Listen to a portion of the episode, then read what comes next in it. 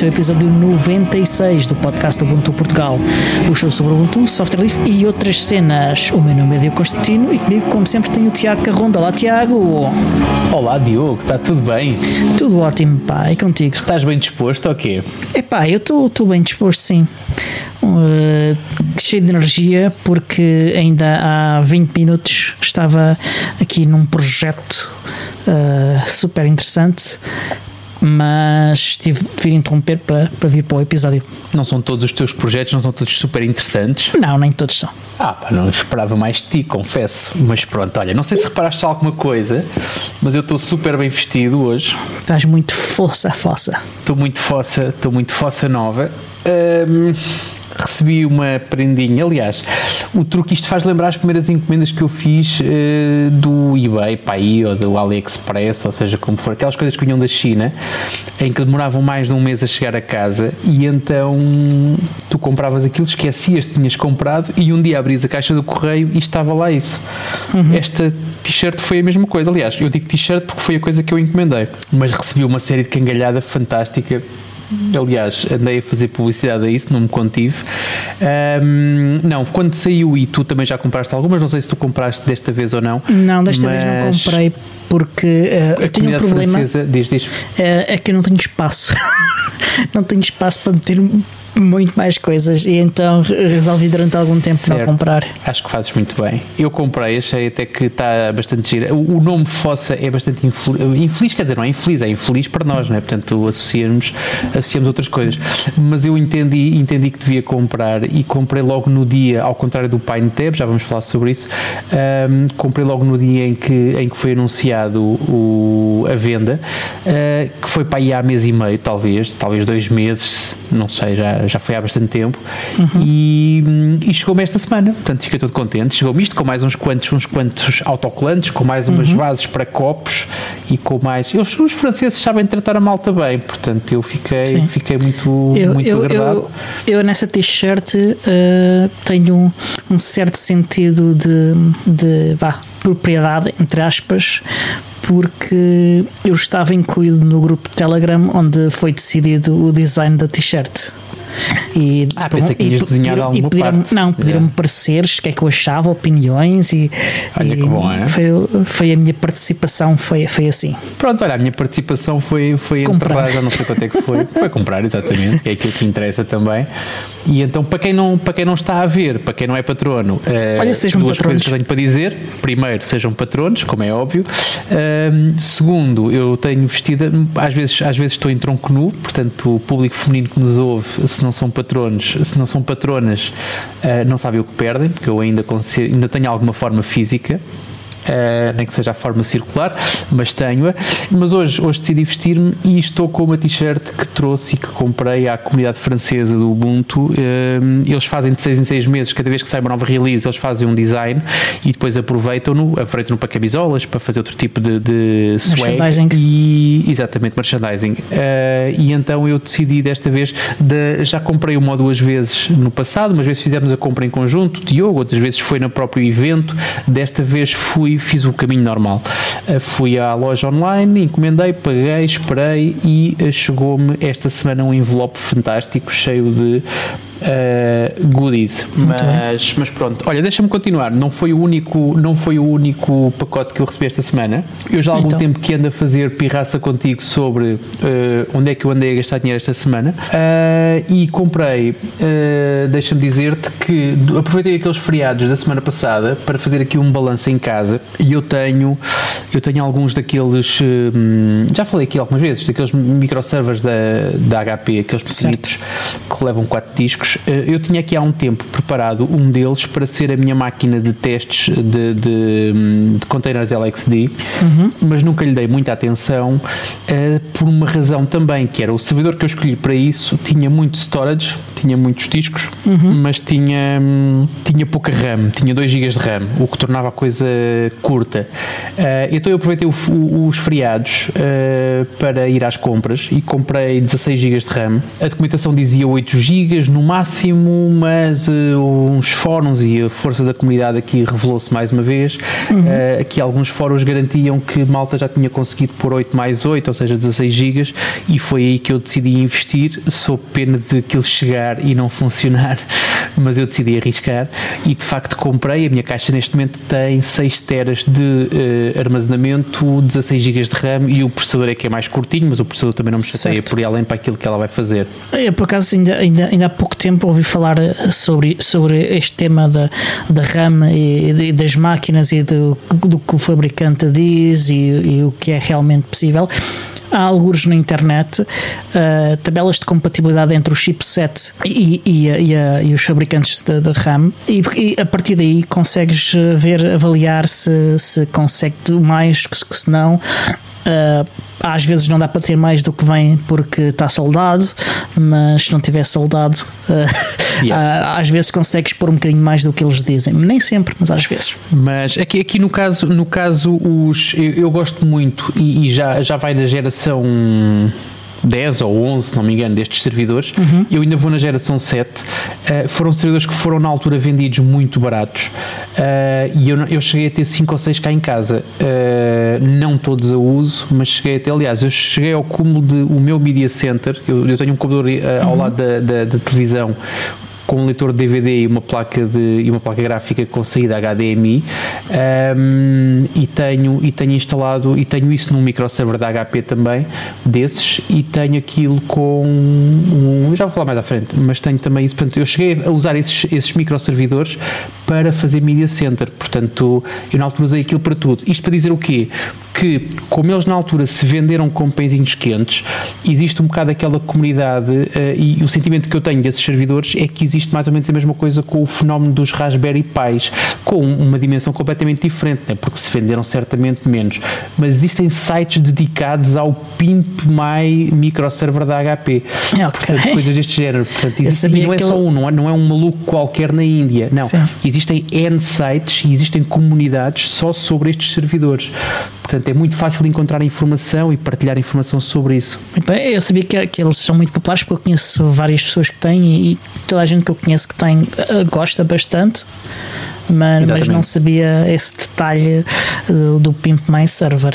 Epá, existem, existem, existem N e, e, e, tu vais ver, tu vais ver, por exemplo, se abris o OLX, continuam à venda, continuam à venda pá, ao preço com que foram comprados em novos, portanto uhum. nem sequer desvalorizam, porque ele já era estupidamente barato, portanto é difícil ser mais barato que aquilo. Epá, e tem uma, uma, uma utilização polivalente muito, muito interessante. Mas pronto, mas deixa-me dizer-te, comprei então 16 GB de RAM e apliquei-os, aproveitei para aspirar uh, o, o, servidor, que é sempre bom, quando lá está, quando começas um projeto, convém sempre que começa aciadinho e limpinho, portanto, e foi isso que eu fiz, portanto, abri, tirei, tirei uma série de lixo que tinha.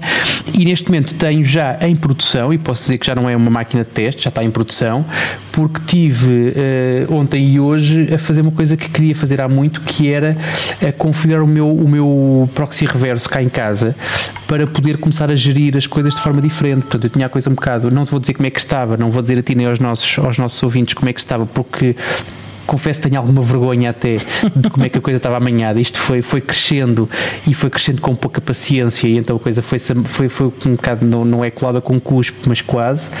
Uh, e neste momento não, está, está organizada, está a, funcionar, está a funcionar bem e já tenho, já sei qual é que é o próximo passo, portanto neste momento tenho, estive a pagar os containers que tinha lá uh, a mais, tenho aquilo gerido e andei a indagar a comunidade e tenho uma pergunta para fazer a quem nos ouve, uh, que já fiz no Telegram, mas que faço neste momento para o nosso vasto auditório, que é se alguém tem experiência de gerir containers com Ansible ou com outra, outra ferramenta similar. Uh, e quando eu digo gerir containers é o que é que se passa dentro do container. Portanto, eu tenho o Ansible neste momento a gerir a minha máquina, o hospedeiro tenho o Ansible a criar os containers também, uhum. uh, mas depois tudo o que se passa dentro do container eu ainda não encontrei uma solução que me agradasse uh, e então optei por, nesta primeira fase, estar a fazer as coisas manualmente. Nada invalida que eu depois não faça depois a, a, a uniformização através de, e eu estou a falar do Ansible porque é aquele que, aquele que eu tenho estado a usar para quase tudo, mas estou aberto a, a outras sugestões, desde que seja uma coisa que eu consiga documentar, ou seja, que seja código que fique autodocumentado, porque daqui a seis meses ou dois anos vai, vai-me agradar muito eu ter tudo em, em, em notinhas, uh, sem ser notas soltas, mas sim num, num repositório único, onde eu guardo habitualmente esta configura, estas configurações. Muito bem, muito bem. Olha, eu andei a brincar um bocadinho uh, com, com o Ubuntu Touch e estava aqui a tentar uh, fazer o setup uma, do, do Clickable e às tantas pensei que tinha encontrado um bug. Uh, por acaso já me confirmaram que não é um, um bug e, e eu ainda não consegui revalidar, mas enquanto estava a tentar uh, uh, fazer a, a, abertura do bug, uh, loguei-me na minha conta de GitLab, que já não fazia há muito tempo, uh, e, e, o GitLab estava-me a exigir que eu usasse Two-Factor Authentication. Sob pena de perder acesso a, a algumas equipas, uh, inclusive Como tens uma NitroKey, tens isso resolvido. podcast, e ter a NitroKey simples, não chegava, porque eu nem sequer podia fazer, usar a NitroKey sem, sem, sem usar uma outra forma de, de Factor Authentication. Não, ele não me deixava chegar a esse passo. Uh, portanto, tive que fazer o setup de uma app de Two Factor Authentication com um FreeOTP no meu telemóvel. Uh, felizmente, felizmente, o Rodney Dawes criou uma, uma aplicação chama-se Authenticator Uh, e agora existe o Authenticator NG, que é basicamente ele refez de raiz, ou quase de raiz, o Authenticator, e ele uh, implementa a autenticação com tokens uh, válidos por tempo. Uh, já, no, já no, no tempo de, em, que eu, em que o Ubuntu, pera, o Ubuntu for era, era, o meu daily, uh, esse Authenticator já existia. Portanto, sim, o, existiu é o Authenticator. O Authenticator existia, o Authenticator NG sim, sim, é, sim. novo.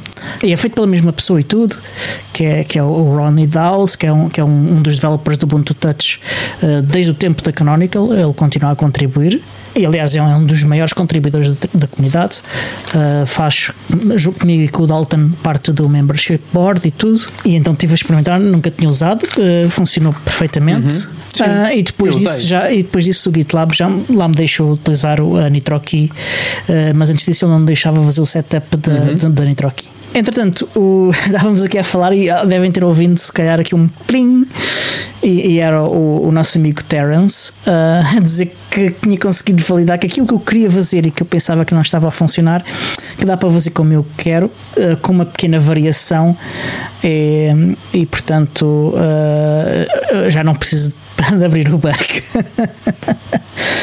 Ok, eu não vou alimentar muito esta conversa porque a última vez que falámos sobre bugs tivemos um episódio inteiro e temos mais coisas para falar, portanto vou-te deixar nessa parte sozinho, não vou alimentar a conversa. Mas deixa-me dizer-te que a questão do Authenticator é como te digo, eh, eh, eu digo isto porque nesta altura, e este fim de semana foi bastante revelador eh, em relação à minha necessidade de largar pelo menos o, o stock Android que vinha com o meu telefone e voltei a fazer um revival, tive para aí durante uma hora, talvez, a fazer um flashback sobre as coisas boas e más do, do, do meu tempo de Ubuntu Phoner uh, como uh, dispositivo único, um, porque na altura eu não tinha sequer um Android de backup para fazer algumas coisas que não podia fazer, um, e o Authenticator era uma das aplicações que eu usava com bastante frequência. Uh, e, e, há outras que me dão mais dores, pá, e que é mais complicado, mas pronto. Olha, deixa-me deixa dizer que tenho aqui mais um, um dado novo em relação à conversa que nós tivemos na semana passada. Qual sobre conversa? o Raspberry Pi. É isso que eu te vou dizer, tem calma, eu sei que tu queres despachar, mas uh, tem calma que eu faço aqui já a introdução. Um, nós falámos sobre o Raspberry Pi uh, e falámos sobre o uh, Ubuntu 20.04, uhum. já não sei se foi no último episódio, se foi no anterior, e falámos também na certificação e falámos na. Já na, foi na ainda mais existe. episódios talvez. Uh, e falámos também na possibilidade de instalar desktop em Raspberry Pi. Eu uhum. na altura fiquei com uh, a incumbência de ir averiguar o assunto uh, e filo e filo ontem. Portanto, eu ontem peguei num Raspberry Pi 4 que tinha uhum. aqui e que na altura comprei com um objetivo, mas que não foi, não foi concretizado. Portanto, ele estava neste momento parado e a precisar de amor. E aquilo que eu fiz foi liguei o Raspberry Pi 4, uma vez que ele tem portas USB 3, liguei-o à minha IC Dock, que tem uh, storage à bruta, uh, e neste momento ele é o meu NFS server cá em casa. Ok. Uh, NFS server e, e, vai fazer outras coisas, mas neste momento é o meu servidor da NFS. mas já que estava com a mão na massa e já que estava a flashar cartões, decidi flashar com o Ubuntu 20.04, uhum. tranquilo, ou seja, sem o mínimo problema. Aliás, sem o mínimo problema não foi bem assim. Ou seja, aquilo traz um, ele traz um, um, um servidor de SSH macaco uh, e marado. Uh, marado não tem nada a ver com o Marcos, uh, vem mesmo vem danificado, ou seja, o servidor de SSH não arranca e não corre bem. Primeiro que eu, primeiro que eu, que eu percebesse o que é que aconteceu, ou seja, eu ligava aquilo e não me conseguia ligar, exatamente, fiquei com a mesma cara. não vou discutir se é um bug, se não é, não Tem funciona, ponto. Uh, não vou discutir isso, não vou, não, não apetece falar sobre bugs hoje. Já é a segunda vez que estou a rejeitar a tua, o teu gancho Até e não vou alimentar. Eu já fiz o setup Mas, de um 2004 em, em, em Raspberry Pi e foi uh, flawless. Pronto. Uh, eu fiz o setup e, uh, como estava aqui na minha secretária, liguei-me localmente e a coisa funcionou. Uh, estupidamente não tentei SSH antes de o levar lá para baixo para o sítio dele. E, e, e, então fiquei, andei feito parva a subir e descer escadas durante não sei quanto tempo até perceber que era o servidor da SSH. Não foi nada muito complicado, basicamente foi só fazer um remove do, do servidor da SSH e instalar novamente o servidor da SSH e a coisa ficou a funcionar funcionar, portanto, o que é torna a coisa ainda mais estranha. Mas não me interessa falar sobre isso. O que me interessa falar aqui, aquilo que eu puxei o assunto, foi que aproveitei a imagem do Ubuntu 20.04 e um, em baixo eles até convidam a que se instale uh, o Ubuntu Desktop, o Ubuntu Desktop, ou uh, KDE, uh, aliás, Kubuntu Desktop, uh, e, eu, e eu assim fiz. Portanto, antes de uh, colocar o, o, Raspberry Pi no seu destino final, uh, uhum. decidi pegar na imagem do 2004 de 64 bits e um, instalar-lhe o uh, Kubuntu Desktop. A parte da instalação correu sem espinhas, não houve a mínima um, o mínimo percalço. O único percalço que aconteceu foi quando eu reiniciei. Portanto, e quando eu reiniciei, ele não funcionou. Portanto, o boot não foi até ao final, ele ficava especado. Já não me lembro muito bem onde. Uh, tentei duas vezes e o comportamento foi sempre o mesmo e então eu disse, epá, o que eu quero também não é isto, portanto voltei a flashar o cartão, arranquei o servidor. Mas experimentaste sempre com o Kubuntu? Sim, sim, experimentei com, aliás, eu experimentei uma vez com o Kubuntu, o que eu repeti foi o boot, portanto tentei o boot uma ah, vez, ah, okay. não funcionou, tentei o boot outra vez, não funcionou, pá, não queria perder muito mais tempo. Voltei a flashar a imagem original, foi nessa altura que eu dei com o problema no SSH, mas assim que resolvi, neste momento está a funcionar perfeitamente. Muito bem, mas olha, eh, sobre esse tema, é algo que eu já tinha para falar há vários episódios, mas que não, não tenho calhado. Circula uh, já a informação que a Canonical vai gerar uma imagem de desktop para o Raspberry Pi 4. Faz todo sentido. Uh, aliás, se eles fazem, se tu instalas primeiro o Ubuntu servidor uh, e depois eles te convidam a instalares o desktop em cima disso, faz todo o sentido que tu não tenhas que fazer esse passo, ou seja, que exista já uma imagem pré-feita que, que, para que isso. o Desktopify e é um projeto de comunidade, não é um projeto da Canonical. Não estou a falar do Desktopify, estou a falar Sim, mas... da página do download que diz cá em baixo instala o Ubuntu Desktop. Pronto ok? Portanto, não estou, não, não, nem sequer toquei no, no Desktopify, portanto, fiz, só segui os passos que vêm descritos na página de downloads da imagem do 2004. Certo. O Desktopify, uh, o, que, o que ele faz é fazer vários ajustes uh, à instalação, porque, segundo o Martin, uh, o, a, a, imagem de, de, server tem de ser ligeiramente transformada em, em várias coisas, em vários aspectos antes de ser usável como um desktop. Ok, mas vou deixar essa, essas núpcias depois para eventualmente, mas neste momento não tenho, não tenho destino, mas eventualmente deixar, deixar aqui um convite a quem nos ouve. Eu sei que houve pessoas que nos ouvem que já compraram Raspberry Pi de 8 GB, uh, porque já tantas, o céu é o limite, não é? Portanto, neste momento já vamos nos 8 GB. Um, e, até com um cartão SSD, porque acho que aquilo já faz boot direto de, de, de mass storage, portanto Sim, ah, mas é, só, é, é com firmware uh, que ainda não está uh, ainda não, não está na, baixa, estável, ainda é só por testes. Sim, sim, sim, mas como eu sei pelo menos de uma pessoa que habitualmente nos ouve e que adquiriu, adquiriu esse artigo, pode ser que essa pessoa depois nos conte, seja em off ou em on, até podemos trazê-lo aqui, para nos contar como é que foi a, a, sua experiência com o novo Raspberry Pi Super Powered.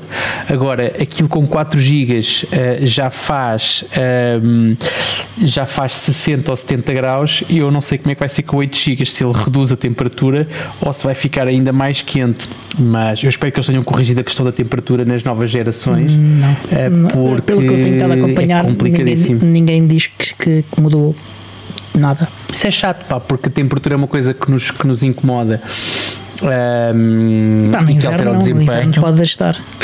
Não, a questão não é essa, a questão é, eh, eu tenho o meu num armário, portanto o armário está sempre quentinho, aliás, sim, sim. eu tenho monitores, já falei sobre isso aqui algumas vezes, tenho monitores na casa toda, o meu ponto mais quente da casa e menos úmido é sem dúvida alguma o armário onde eu guardo as tralhas. As tralhas no sentido dos servidores e os, os e outras tralhas, mas basicamente é isto, estou, fiquei, uh, não sei, não sei se, se, se, consigo confiar naquilo para um desktop, é um desktop silencioso, como eu já ambicionei no passado, nem que fosse fosse apenas para gravar, era uma boa utilização, portanto, ter um desktop silencioso, sem, sem qualquer ventoinha, sem qualquer refrigeração, uhum. uh, mas dada a instabilidade, não sei, com a imagem da Canonical e testada pela Canonical e que normalmente não falha, uh, acredito que uh, a usabilidade da coisa seja completamente diferente e que seja bastante menos, tenha bastante menos erros. Muito bem, passamos então para as notícias. Não, nem penses nisso, que eu tenho aqui coisas para dizer ainda. As Ora, coisas para dizer queria falar ainda queria falar de dois assuntos ainda. Uh, um é mais rápido de falar o outro nem tanto. Uh, e que tem que ver com mais uma das experiências que eu fiz na, na, nos feriados que passaram portanto da semana passada uh, e que não tivemos tempo de falar sobre isso na, no episódio anterior portanto e tenho que falar sobre isso agora que tem que ver com exatamente um dos meus microservers que está ao lado da televisão e que é o meu media center Uh, e que neste momento ele, ele dava um bocado, ele nem sempre funcionou nas melhores condições, uh, porque era complicado uh, descobrir qual é que era o chip gráfico da placa, da tal placa HDMI que eu comprei para ele. Portanto, onde é que eu quero chegar com isto? O produto que eu uso para fazer de Media Center é uma coisa que se chama OpenELEC, nós já falámos aqui também sobre isto Sim, há algumas é vezes. Também é o que eu, que eu uso Exatamente, é bastante, é bastante simpático. É, é just enough. Como é que é o, o, o slogan deles? É just, just enough, enough OS for Kodi, se não me engano. Exatamente, just enough Linux for Kodi.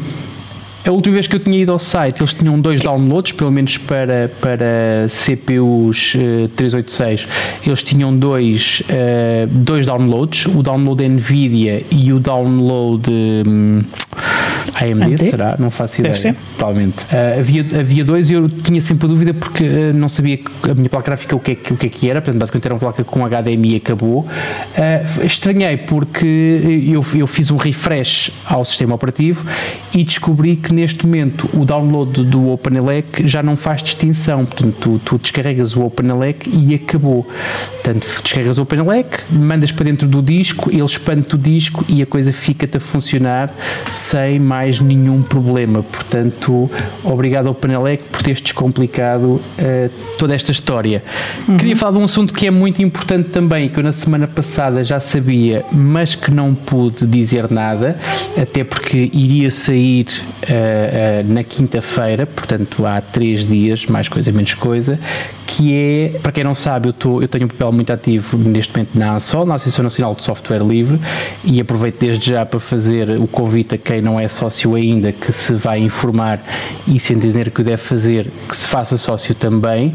E uh, à boleia de um convite que foi feito, uh, fiz uma coisa que é raro fazer, mas que me deu até algum gozo, que foi um vídeo onde uh, era pedido um comentário ao documentário Citizen 4 do Edward Snowden e o seu relacionamento com o software livre. Portanto, nós vamos deixar notas neste episódio com o link para esse vídeo. Portanto, o vídeo está no Facebook, portanto foi lá que quem nos fez o convite eh, publicou tudo, nós já sabíamos disso, mas vale a pena ver, não por mim, porque eu não, não gosto particularmente de me ver, é, é, é verdade, uh, mas pelo para que, para que vocês possam corrigir alguma coisa, comentar, uh, um, questionar, se entender que o devem fazer. Portanto, vamos incluir notas uh, no. Vamos incluir o link nas notas. E nesta altura acho que já disse tudo aquilo que queria, Diogo. Portanto, ainda tens aí tempo para dizer aquilo que te apetece. Ah, agora só restam as notícias. Pensei que já ias fechar o episódio. Não, não. Ainda é muito cedo para isso. Ainda temos muito que falar. Estavas meio uh, começamos, começamos aí pelas notícias. Uh, notícias que já temos aqui há muito, muito tempo para falar, uh, mas que são, são interessantes. O primeiro é que o Ubuntu 18.04 obteve uma certificação de segurança é FIPS, eh, que é um, uma certificação standard desenvolvido pelo NIST, que é um órgão do governo dos Estados Unidos responsável por standards para, tecnologias e outras coisas relacionadas com, com criptação e coisas desse tipo. E o FIPS 140 traço 2 de nível 1, que é, é a certificação que foi obtida para módulos criptográficos. Eh, esta certificação é modular, uh, tem, aliás, tem vários níveis diferentes e, e, e pode certificar partes diferentes do, do, do sistema operativo. Uh, já no, no, passado, o Ubuntu obteve para outras versões várias certificações deste FIPS. E este, neste caso em particular é, é para módulos de, de criptográficos. Neste caso, trata-se de, de, de certificar coisas que vêm com, com o kernel, com o OpenSSL, com o OpenSSH e com o StrongSwan, que é uma implementação de, de, de VPNs com IP, IPsec.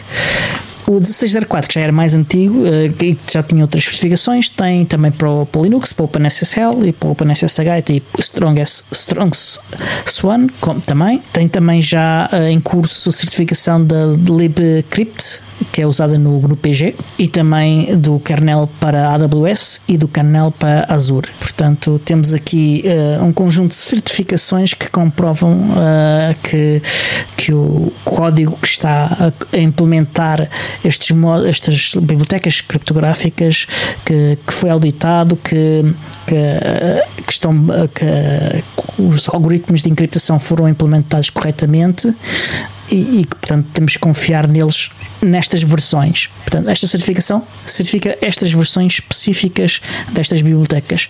Qualquer patch faz com que deixe de ser certificado.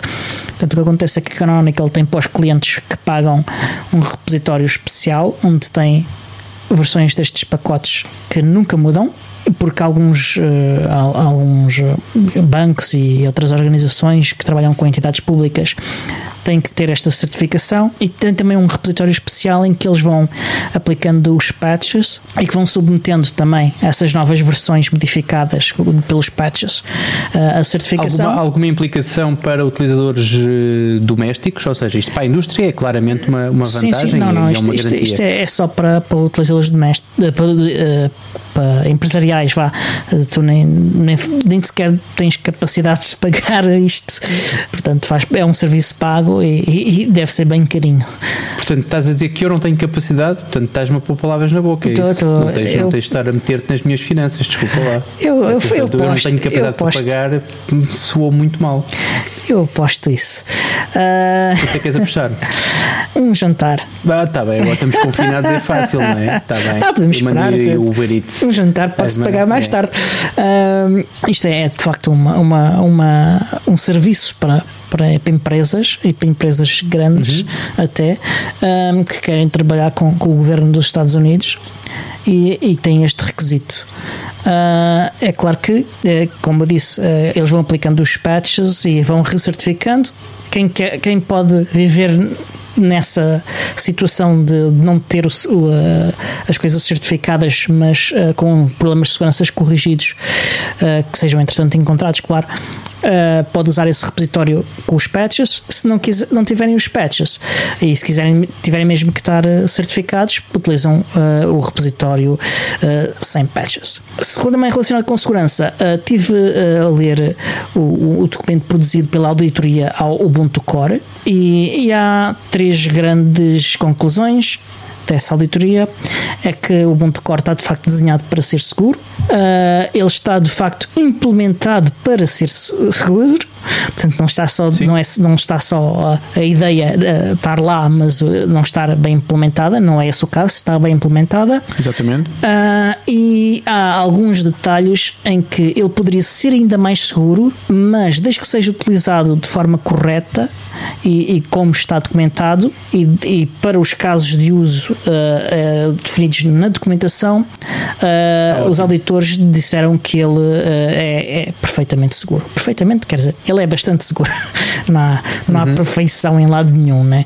Uh, era só uma figura de estilo. Pá, isto comprova de facto que, que, quem quiser ter soluções seguras de IoT, o Ubuntu Core é de facto uma, uma excelente solução. O Ubuntu domina, o Ubuntu domina é, é, em várias áreas, não é de certeza só uma questão de moda, certamente será, será também, aliás, isto é, é um bocado mesquinho de rabo na boca, ou seja, isto é reflexo daquilo que é o bom trabalho que é feito e a, a taxa de utilização também é, é também em si um reflexo de que o trabalho está a ser bem feito e está a ser bem conduzido, portanto uhum. não, não me surpreende por ela. Aliás, uma certificação é apenas o, o, o consolidar de uma ideia já pré, uhum. já pré habitualmente já pré-concebida.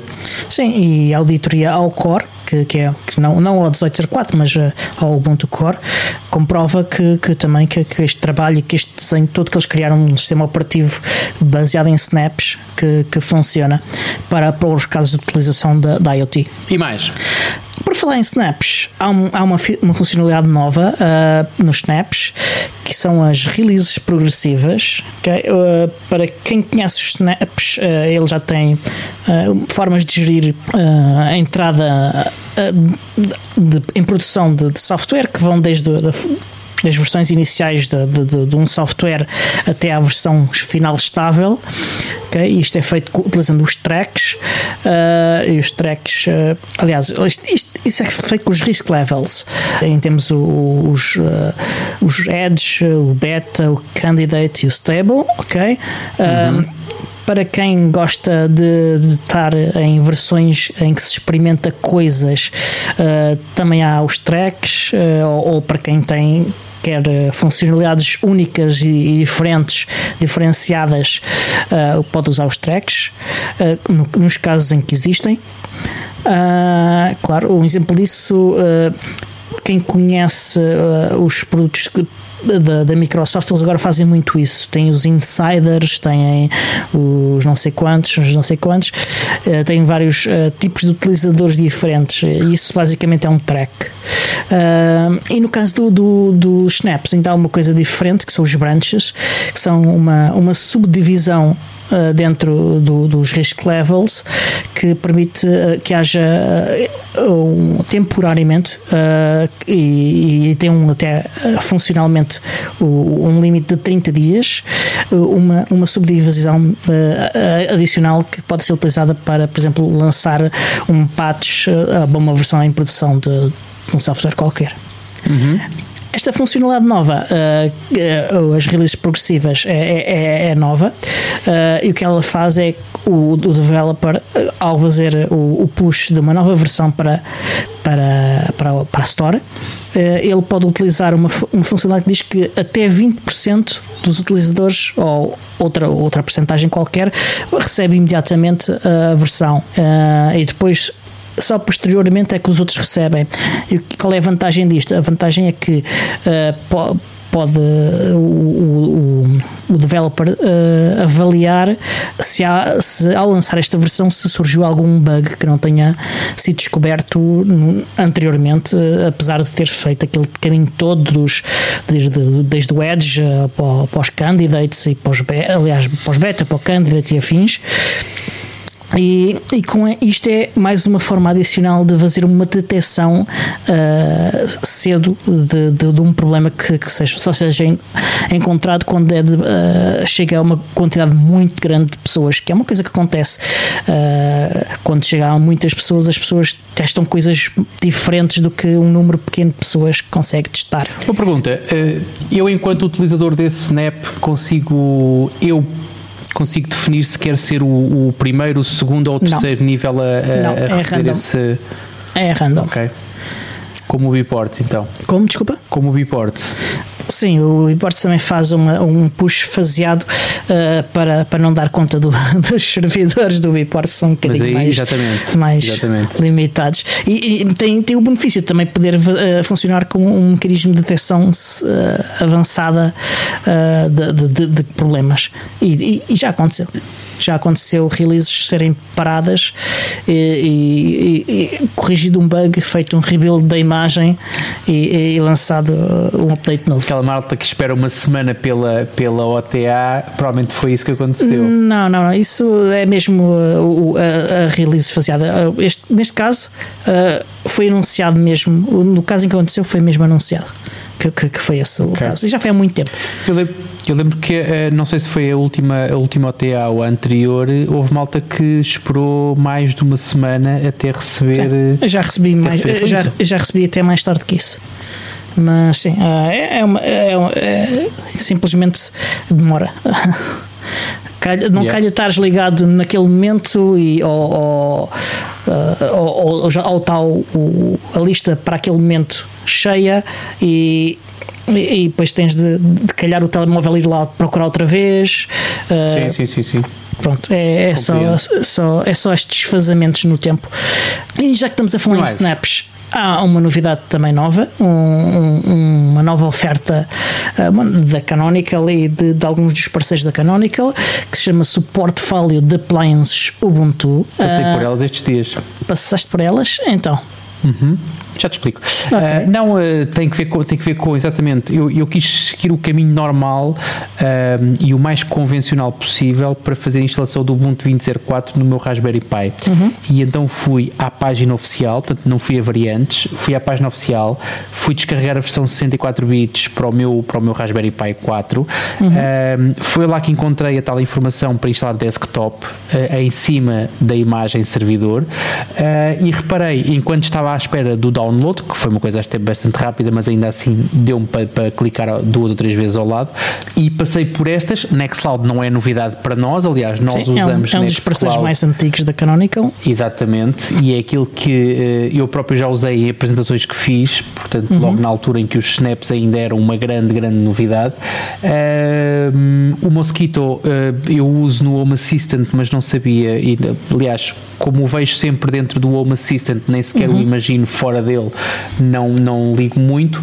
Agora, um, está ali o OpenApp, que é o grande concorrente do Home Assistant.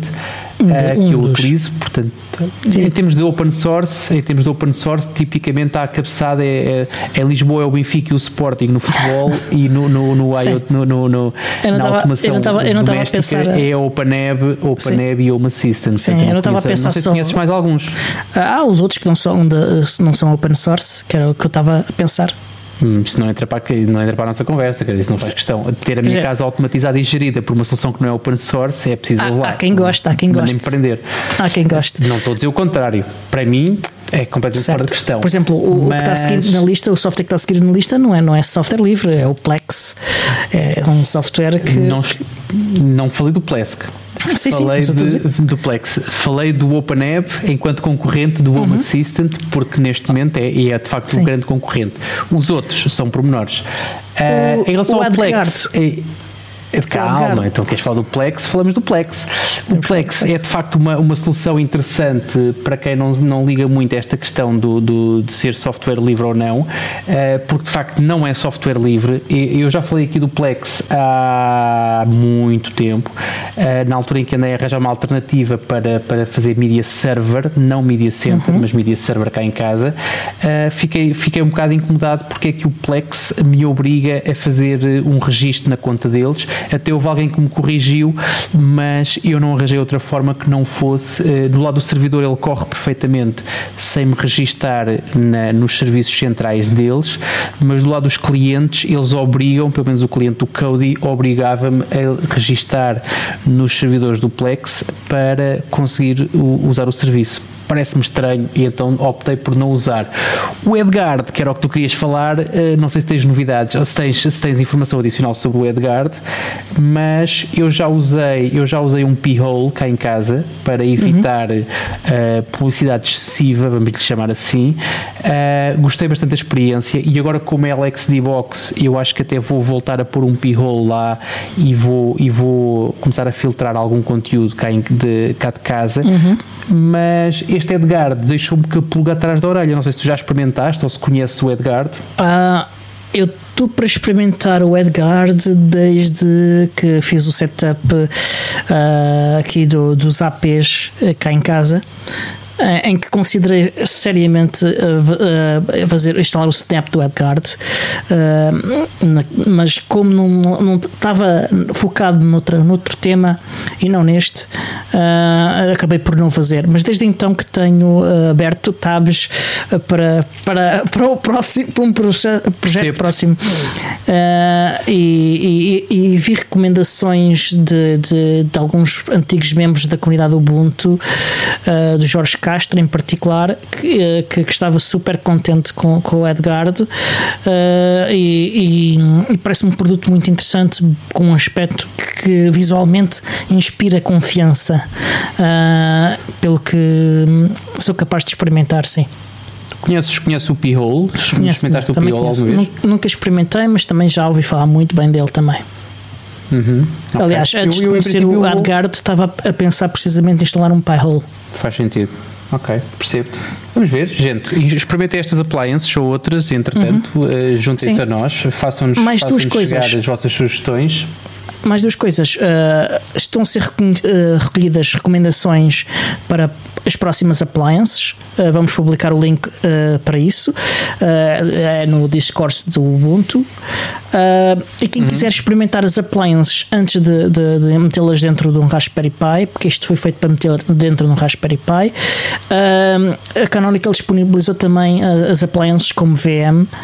Portanto, quem quiser experimentar antes de, de, de, de meter no pipe tem também essa oportunidade. E, porque hoje é um dia especial de snaps, uh, ainda há mais uma notícia sobre snaps, uh, que é o lançamento do Fábrica. Fábrica é basicamente uma forma de gerar automaticamente builds snaps uh, como se, com, com género CI/CD, em que já está tudo integrado, tem uma interface gráfica toda pipi, onde se pode fazer a gestão das coisas todas. E qual é a vantagem? É que é self-hosted e é um, é um produto que, que já está feito e é auto, autocontido. Em vez de andarmos a fazer o, o, uh, com criar a nossa própria solução CI/CD e a, e a, integrar as coisas umas com as outras, ou em vez de estar a usar o, o serviço on demand do Launchpad para fazer o build snaps, podemos ir buscar uh, o, o, o, fábrica e, e utilizar na nossa própria infraestrutura. Exclusivo para snaps. Isto é para snaps, sim. Só para snaps. Sabes se, por exemplo, e tu falas bem fábrica, eu lembro logo do Fabricator, mas podemos falar do GitLab, podemos falar do, do, do, do próprio Jenkins. Uh, sabes se os snaps podem ser built neste, no Fabricator, no GitLab, sim. no Jenkins? Sim. Sim, o próprio uh, Snap Store recorre à, à, tecnologia do GitLab, que inclui soluções desse tipo. Uh, ainda hoje estive a ouvir o, o vídeo, a ver, aliás, o vídeo de, de, de sobre a história das snaps na, que feito pelo, pelo Martin Wimpress na Ubicon Europe. Uh, uhum. em que ele mencionava precisamente que, que, podem utilizar outras soluções e que, por exemplo, é para não lembro qual é que era, ele deu um exemplo de, um, de, de, uma entidade qualquer que usava Jenkins em vez de, de, do Circle CI e, e, afins. Portanto, sim, okay. não, não há qualquer problema nisso. Dizer mais trabalho, porque as coisas não estão feitas já, de, já para estar integradas automaticamente com isso. Não, a questão que eu vejo é, é se tu tens um, um CI/CD que te faz uh, as tuas builds e também snaps, porque é que tu vais uh, eventualmente usar uma que apenas te faz snaps? Porque pode estar só a, a, fazer, a distribuir para snaps, por exemplo. E aí usas, e aí usas o Fabricator, usas o GitLab só para fazer snaps e acabou. Se, se não tiveres a usar essas coisas já, à partida. Não, sim, ok. Tem aqui mixed feelings, mas percebo. A vantagem disto é que é um produto que é instalas e pouco depois estás a usar. Porque tu tens isso, tu tens o, o fazer um snap é uma coisa extremamente. O, o próprio build do Snap é uma coisa extremamente simples, quer dizer, nessa Sim. parte. Hum, hum. Aquilo que é complicado depois, eventualmente, são as dependências e tudo o resto Sim. que tu fazes depois no a YAML forma, dentro a, da magia que tu fazes, não é? Sim. A forma como acontece agora é que quando tu fazes o build no Snapcraft, ele vai-te uh, automaticamente invoca-te um multipasso, faz, saca uma imagem de, do, do Ubuntu, o server, uhum. uh, e, e, depois uh, faz o build todo dentro dessa imagem e por aí adiante.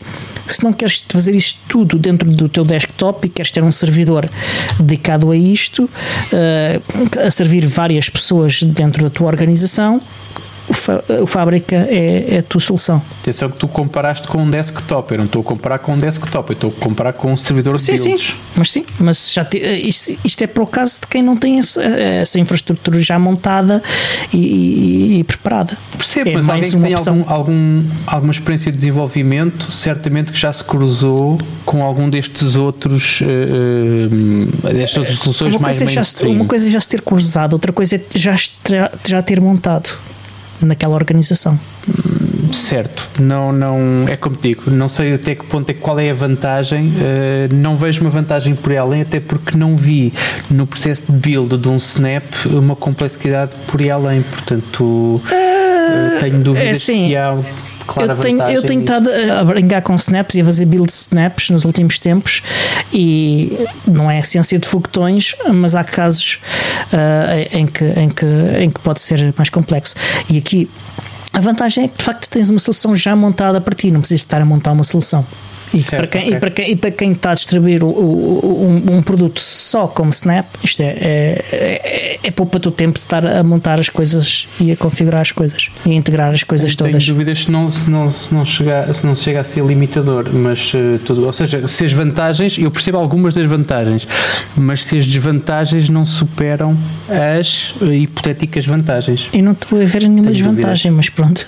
Certo, a questão basicamente é que tens, tens alguma, mesmo que reduzida, curva de aprendizagem aprendizagem em relação a outras coisas, outras ferramentas que tu já usaste noutros contextos. Uh, uh, e tu tens, tens experiência de desenvolvimento, portanto sabes perfeitamente o que é que eu estou a dizer. Quer dizer, nem sequer Sim, mas eu, eu, eu, tive, eu tive a olhar uh, para, para a fábrica e, e isto não, não tem mesmo nada que, que, que, saber. É mesmo uma ferramenta muito, muito, muito simples de usar. Sim, ok. E, também, e também outras soluções, mas tudo bem. Sim, mas isto ainda é mais. e é que está é ainda já, mais. Quantas vezes, já, quantas vezes já instalaste um Fabricator, por exemplo? Um Fabricator nunca. GitLab já. quantas vezes? GitLab, eh, não tenho certeza do número, mas, mas não foi muitas. Uh, eh, Bitbucket, por 0 a 10, qual é o teu grau de complexidade para instalar um GitLab? Pá, depende do que fizeste depois. A instalação em si é super básica, ok? Uh, as configurações todas e as configurações todas que tu vais fazer depois para integrar coisas, que é aí, aí sim há a vantagem de, deste fábrica uh, sobre as outras coisas, porque já vem essas coisas, isso tudo preparado para ter esse trabalho. E, aí já, já, já vi ambientes uh, em que se teria que, que fazer bem mais uh, para montar algo semelhante a isto. Ok. Não, estou fazendo sem saber, portanto, eu estou aqui a ser um bocado advogado do diabo e não, não sim, sim. estou aqui com a visão externa há, há a tentar perceber tu, qual é a lógica. Há casos em que tu, para fazer estas integrações todas, tem, tem, podes ter que penar um, um bocadinho. Uh, e, e, e, nem que poupes meio dia de trabalho, vá, uh, já, para mim já, já é uma vantagem. É um meio-dia que podes estar a gastar bem. noutra coisa uh, Não, sem dúvida, essa parte sem dúvida. A questão é se tu estás a, tens aquilo tudo montado e fazes snaps naquilo e depois de repente tens de fazer um build para outra coisa qualquer, estás lixado. Tens que ir perder o tal meio-dia e mais o, o, o refactor da coisa que já tens montada. Ah, enquanto que se tu fizeres logo, perdeste este meio-dia e se fizeres isso e ele está-te a fazer snaps e se for preciso fazer outra coisa qualquer, são mais quatro cliques ao lado e ele faz-te dois builds diferentes. Ah, essa é a minha, é, é a minha grande dúvida. Ah, até que ponto é que uma coisa ultra específica, isto tem que ver com a especialização precoce ou com, ou com a estimulação precoce, isto tem, tem com, os, com os episódios da minha vida. Mas tenho dúvidas, honestamente tenho dúvidas. Mas tudo bem.